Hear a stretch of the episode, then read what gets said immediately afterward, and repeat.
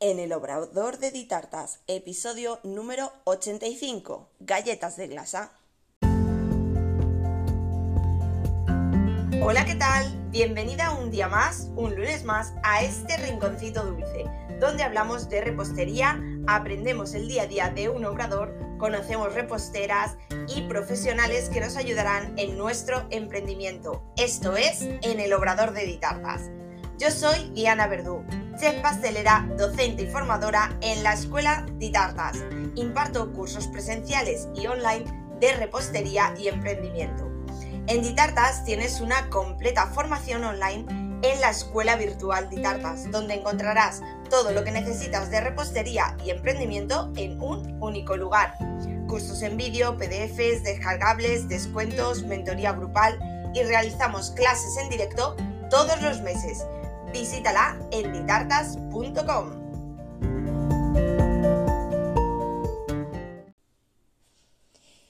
Bueno, ya estamos aquí en un nuevo capítulo de este podcast, ya adentrándonos en el mes de febrero, un mes muy especial para mí que ya te contaré en el próximo capítulo. Hoy vamos a hablar de galletas de glasa.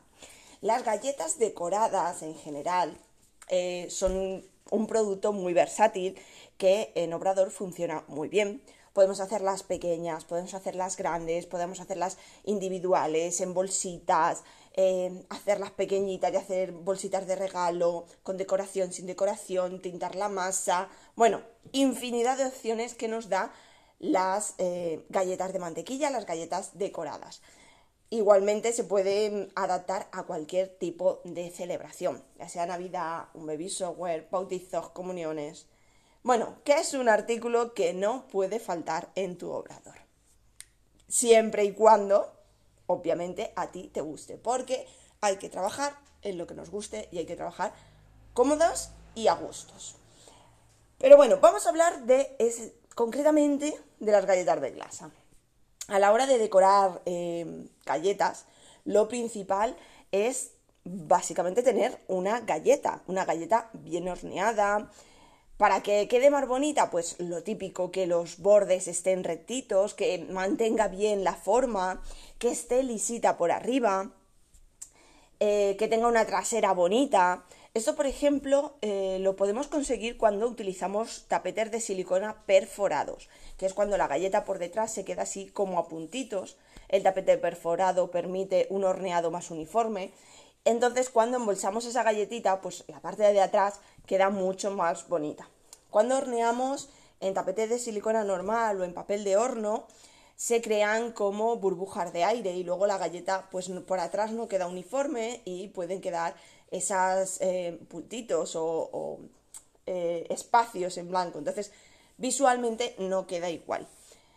¿Que es hiper necesario? No, obviamente, pero bueno, el tapete de silicona perforado es algo en lo que si haces galletas, si te gusta hacer galletas y haces en plan para decoración y todo eso, para entregar de detalle y tal, pues sería eh, importante invertir en un tapete de silicona perforado para poder hornear tus galletas. Verás la diferencia, se te quedan más lisitas y la parte de atrás, como digo, más bonitas. Las galletas podemos eh, decorarlas con infinidad de productos, ya sea fondant, glasa, chocolate, etc. Concretamente, bueno, yo trabajo tanto fondant como glasa, ahí ya en función de gustos, de precios, de cliente y de todo un poco. Ahí es según preferencias. Hoy concretamente, bueno, voy a hablar un poquito más de la glasa. Pero en ambos casos, ya fuera a decorarla con fondant o decorarla con glasa, tenemos que tener pensado el diseño. Cómo va a ser el diseño de esa galleta o de ese juego de galletas.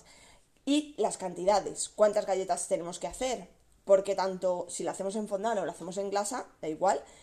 Eh, no es lo mismo tener que hacer 10 galletas a tener que hacer 50 mm, galletas. La cantidad que necesitaremos de fondant o que necesitaremos de glasa será muy diferente.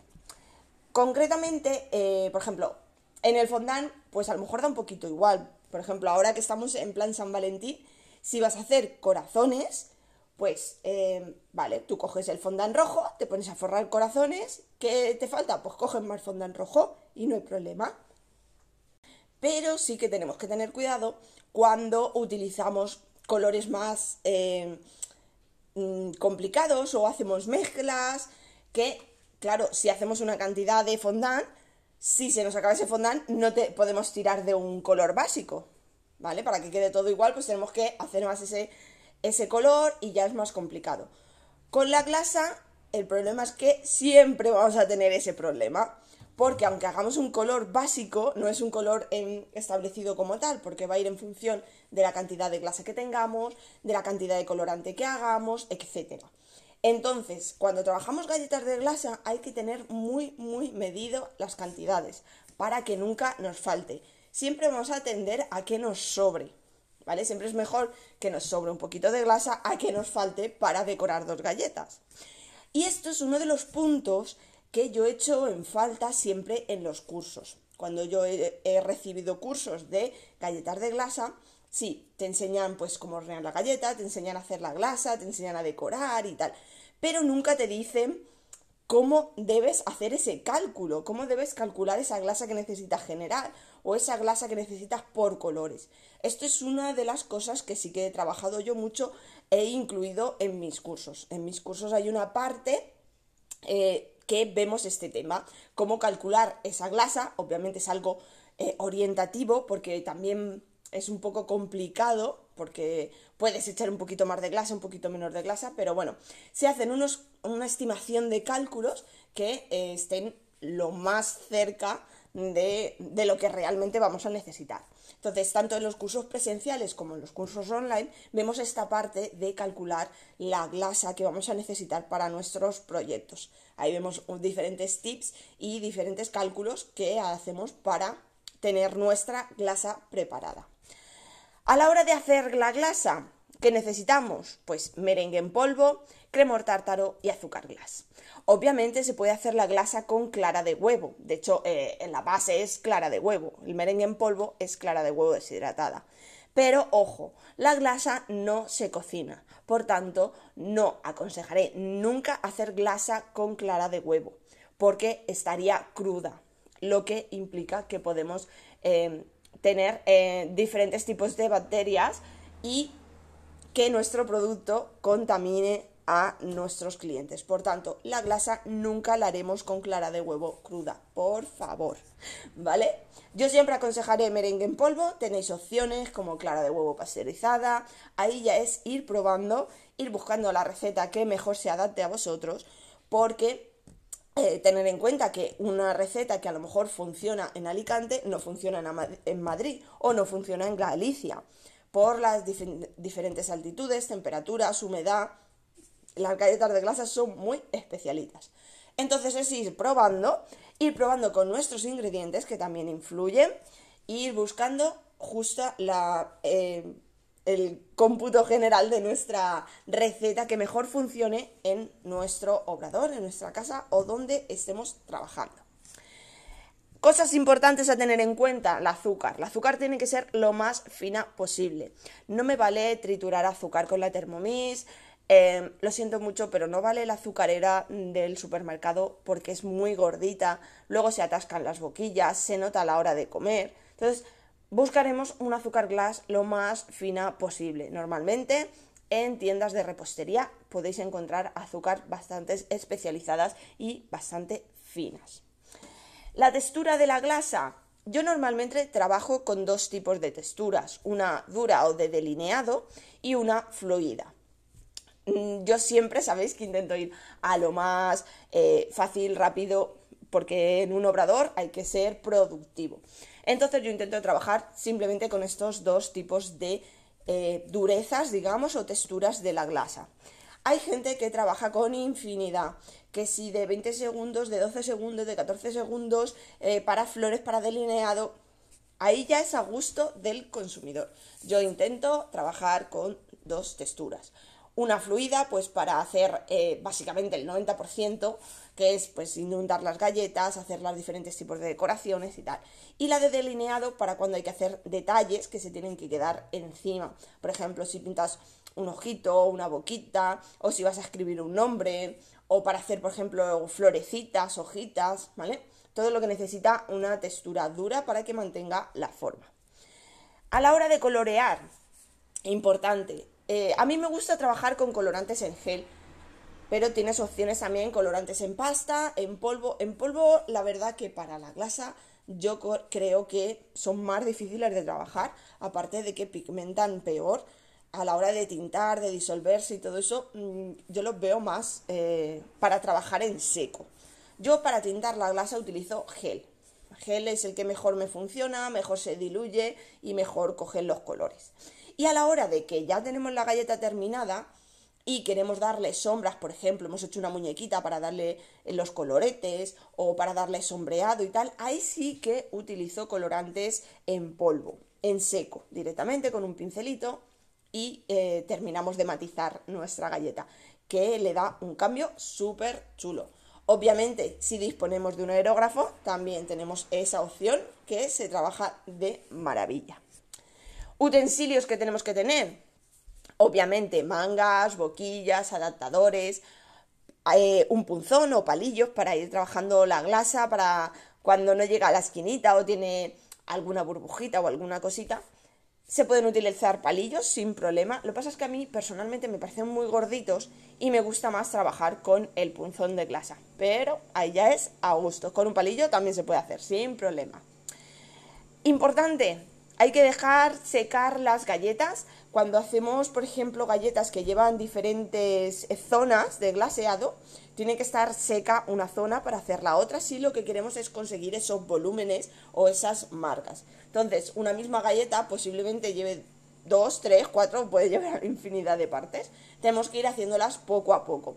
Sí que podemos aprovechar y hacer a la vez partes que no se toquen, que estén eh, distantes, y mientras se secan esas, luego haremos las otras partes que sí que tocan y ir adelantando el trabajo. Y ahí va a ir en función del diseño de galleta. Sabemos que tenemos mm, galletas sencillas, por ejemplo, un corazón, un simple corazón, y arriba ponemos love. Ese se inunda de una vez y luego se pone el love encima, por ejemplo. Sería una galleta más sencilla, o con algún pequeño detallito, si hacemos algo en wet and wet.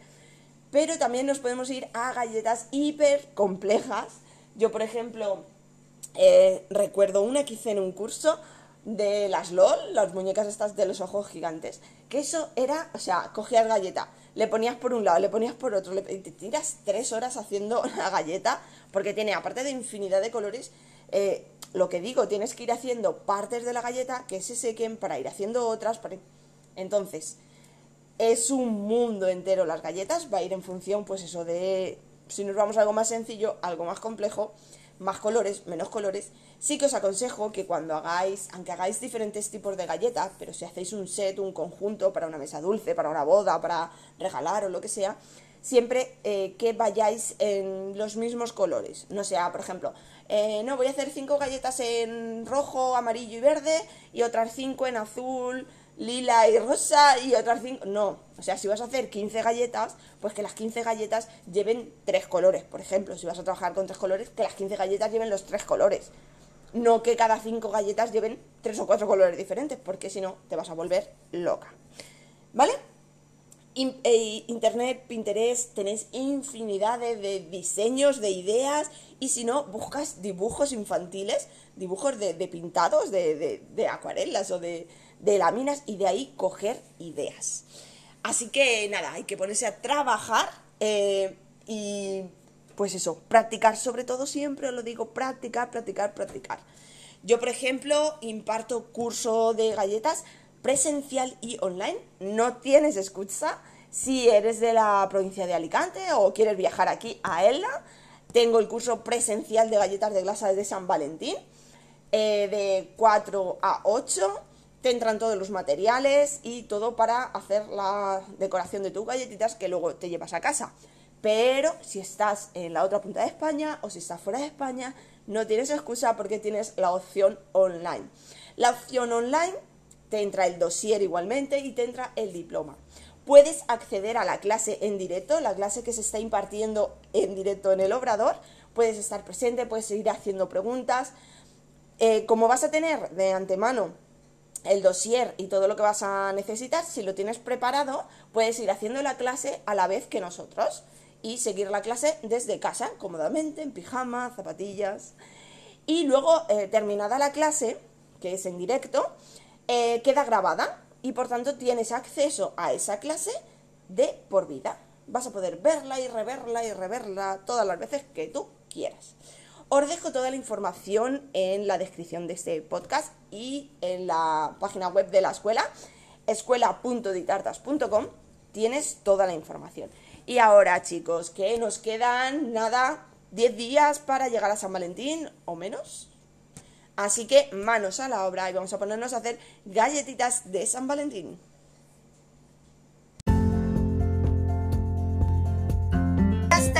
El episodio de hoy en el Obrador de Ditartas. Encantada de que me acompañes en esta aventura y espero que hayas aprendido. Sea un contenido de valor para ti y lo importante ahora es ponerte en marcha, poner en práctica todo lo aprendido. Cualquier duda o sugerencia me la puedes hacer en los comentarios o en redes sociales y estaré encantada de ayudarte. Me haría muy feliz si te suscribes o le das a me gusta al podcast y así más apasionadas de la repostería lo podrán encontrar. Y recuerda, un nuevo episodio todos los lunes a las 6 de la tarde. Te espero el próximo día. Adiós.